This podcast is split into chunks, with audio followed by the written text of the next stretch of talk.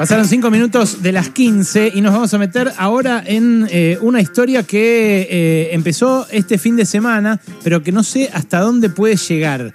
Resulta que usuarios de la plataforma financiera y de la billetera electrónica Ualá, que es muy conocida y está entre las más utilizadas de la Argentina, empezaron a tener eh, robos de su dinero, de su dinero depositado en la billetera electrónica. Eh, estos robos eh, no fueron reportados en tiempo y forma por la plataforma y ellos empezaron a quejarse en las redes sociales. Esas quejas empezaron a crecer, crecer durante el fin de semana eh, y empezaba a, a, tomar cuerpo, yo me di cuenta de ver los testimonios que hay en todo el país y que hay algunos por montos realmente importantes. Tenemos un par de los damnificados, hablamos con la empresa, luego les voy a contar lo que nos dijo, eh, pero primero hablaremos con Federico Arce, que es de Tucumán y perdió, por lo que vi, cerca de 200 mil pesos. ¿Cómo está Federico? Ale Berkovich acá en Radio Con Vos, Buenos Aires. Hola, Ale, ¿todo bien vos? ¿Qué tal? Bien, muy bien. Contame, ¿qué te pasó?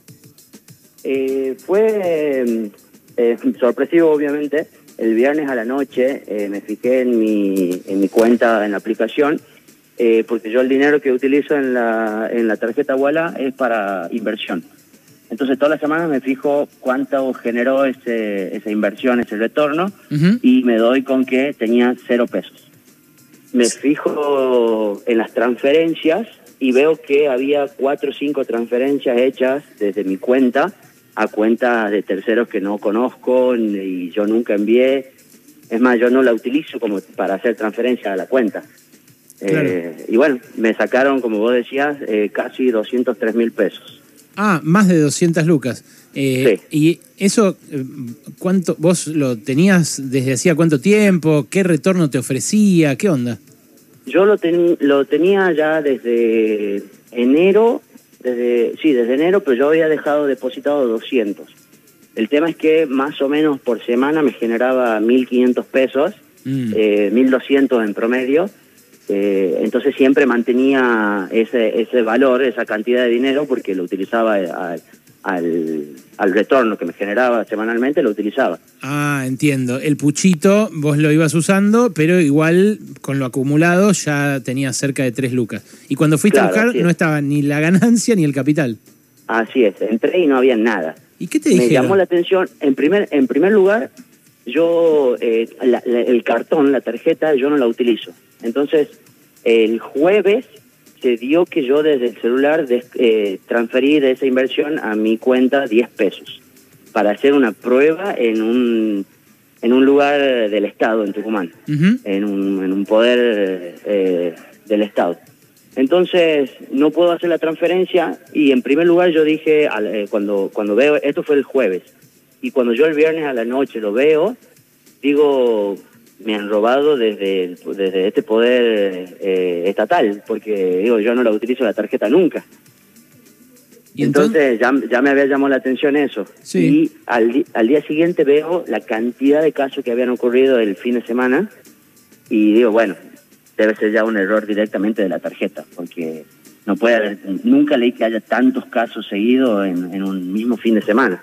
¿Y qué hiciste?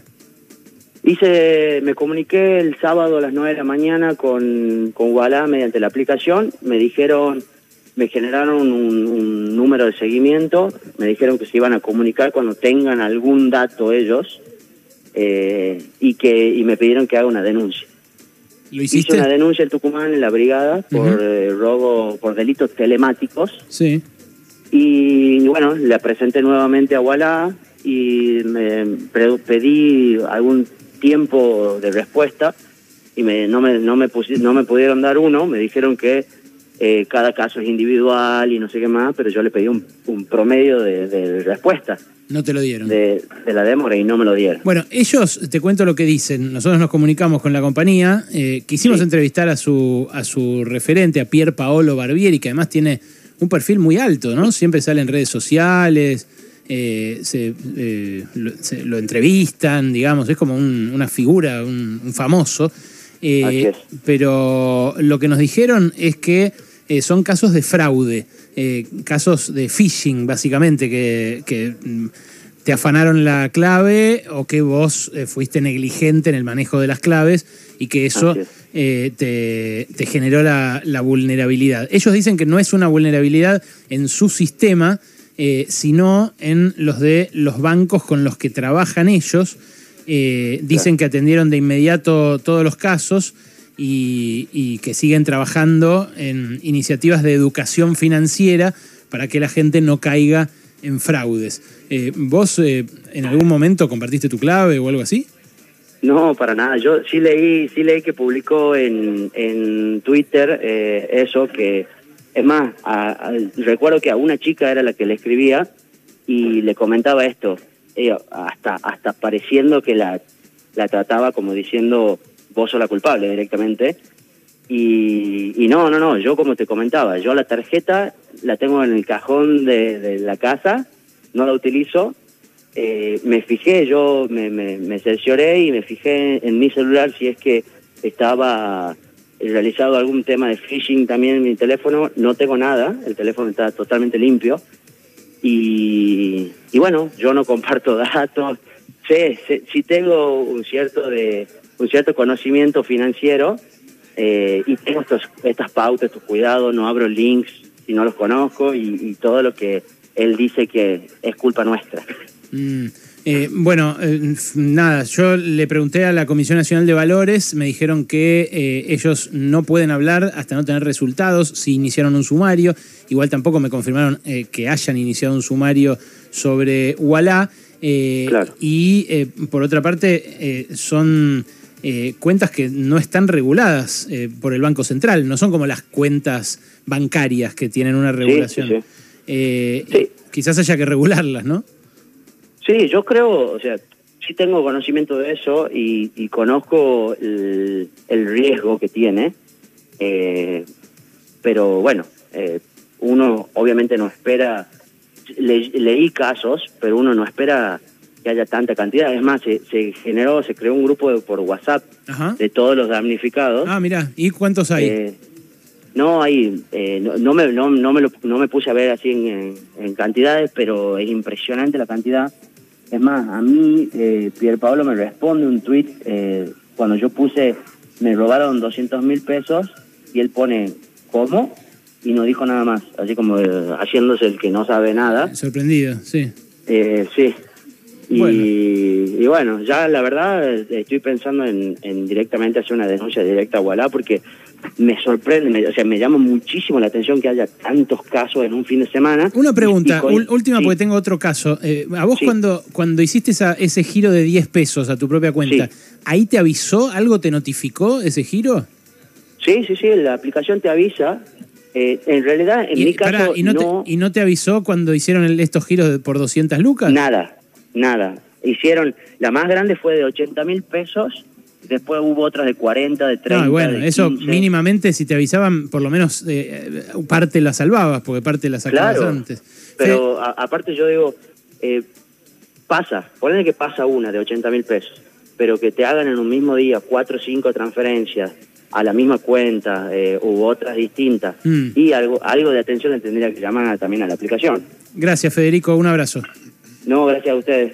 Era Federico Arce, damnificado de Tucumán. Ahora en otra línea está Ingrid. Ingrid eh, Alzate es enfermera, es colombiana de nacionalidad, mira, y vive en González Catán. Hola Ingrid, ¿cómo estás? Ale Berkovich. Hola, buenas tardes.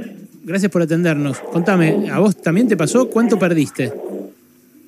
35 mil pesos. ¿Cuándo? ¿Este fin de semana también? No, fue el otro año en diciembre. Ah, en diciembre, hace dos meses, ponele dos meses. ¿Y, ¿Y cómo fue? Eh, ¿Era todo lo que tenías o fue...? Era todo lo que tenía. Yo, yo pedí un préstamo, un adelanto a mi jefa de enfermería. Ella me puso adelanto y como a las 10 de la noche era un feriado, se me fue perdiendo toda la plata. Qué increíble. No pude hacer nada porque era muy tarde. Pero, y pará, ¿no iniciaste un reclamo? ¿Viste lo que nos contaba recién Federico? hice un reclamo a Ubalá. Ubalá me dijo que no podía hacer nada, que pusieron una denuncia. Fui le puse una denuncia a Ubalá. Fui a defensa consumidor y no me respondieron nada. Cuando me quise volver a meter, no me pude meter más. a la cuenta que me dieron para meterme. Me bloquearon la cuenta. Después de vaciártela, ¿te la bloquearon? Me la, después de vaciármela, me bloquearon la cuenta y me cambiaron todos los códigos y todos los números que tenía. Mm. Eh, ¿La denuncia en qué quedó? ¿Alguien de la justicia te dijo algo? No, no me dijo nada, quedó en cero. No me, no me respondieron no, nada. Qué increíble. Y además era guita de, de- que necesitabas para qué, en este caso. ¿Por qué pediste el adelanto? Porque tengo a mi mamá, porque tenía en ese tiempo mi mamá muy enferma y necesitaba viajar a Colombia urgentemente. No puede viajar a, a Colombia. Por eso necesitaba el adelanto. Wow, qué pena. Eh, bueno, eh, Ingrid, lo siento. eh, ¿qué, ¿Qué pensás hacer? ¿Hiciste algún otro tipo de reclamo? Digo, de- Ya defensa- hice, fue defensa consumidor, no sé si arreglaron con la empresa Ovalá. Lo único que me queda decirle a la gente es que esta empresa no es confiable y que están robando. Eso no unos estafadores. Bueno, Porque a mí no me respondieron nada. sí, claro, claro. Eh, la- el, canal también lo tenés cortado, porque al cerrarte la, la cuenta, me imagino que no tenés trato de cliente siquiera. Hola. Digo, eh, ¿tenés diálogo con ellos todavía? ¿El reclamo eh, siguió su curso o al cerrarte la cuenta ya te cerraron la puerta? Sí hice reclamo, pero me bloquearon por lado y lado. Por defensa consumidor también me bloquearon. No me no pude más. Tiene, de todas maneras tengo la constancia que están demandado ellos, pero no, ninguna respuesta hasta el día de hoy. Perdí mi plata. Mm. Y es una pena porque esa plata era prestada. Sí, sí, claro, si era prestada, peor todavía. Eh, bueno, Ingrid, te mando un beso, eh, espero que se resuelva y bueno, eh, acá estamos dando por lo menos testimonio de esto para que no le pase a otros. Lo único que yo les tengo que decir a la gente que por favor tenga mucho cuidado con Ovalá, que Ovalá no es confiable. Se están estafando, están robando. ¿Vos compartiste en algún momento tu clave con alguien? ¿Qué es lo que ellos nos dijeron que... Ellos le echan la culpa a uno, pero no somos culpables. Ellos son los estafadores. Ingrid, te agradezco, te mando un beso. Gracias. Bueno, teníamos otro caso, eh, y- y, bueno, igual nada, hay cantidad eh, en las redes sociales, si ustedes ven, eh, Ingrid es de González Catán, antes eh, Federico de Tucumán, ni siquiera respeta un patrón geográfico, no es que hubo un lugar o determinadas cuentas de determinado tipo, eh, es mucha la gente que en redes sociales está volcando esto. Teníamos otro caso de Alejo de Lanús, de 31 años, a quien le vaciaron la cuenta este domingo a la noche. En su caso perdió 135 mil pesos. Pero hay casos así, o sea, el primero que tenía 200 lucas de ahorros, el segundo que, eh, bueno, le habían prestado estas 35 lucas, este otro que perdió 135 mil. Hay algunas pymes que se manejan con estas billeteras electrónicas. Eh, uno de los que vi eh, que había perdido un poco más, creo que cerca de 300, eh, era toda guita de proveedores. O sea, le habían girado a la cuenta esa para, para pagar, ¿viste? En la circulación de una pyme.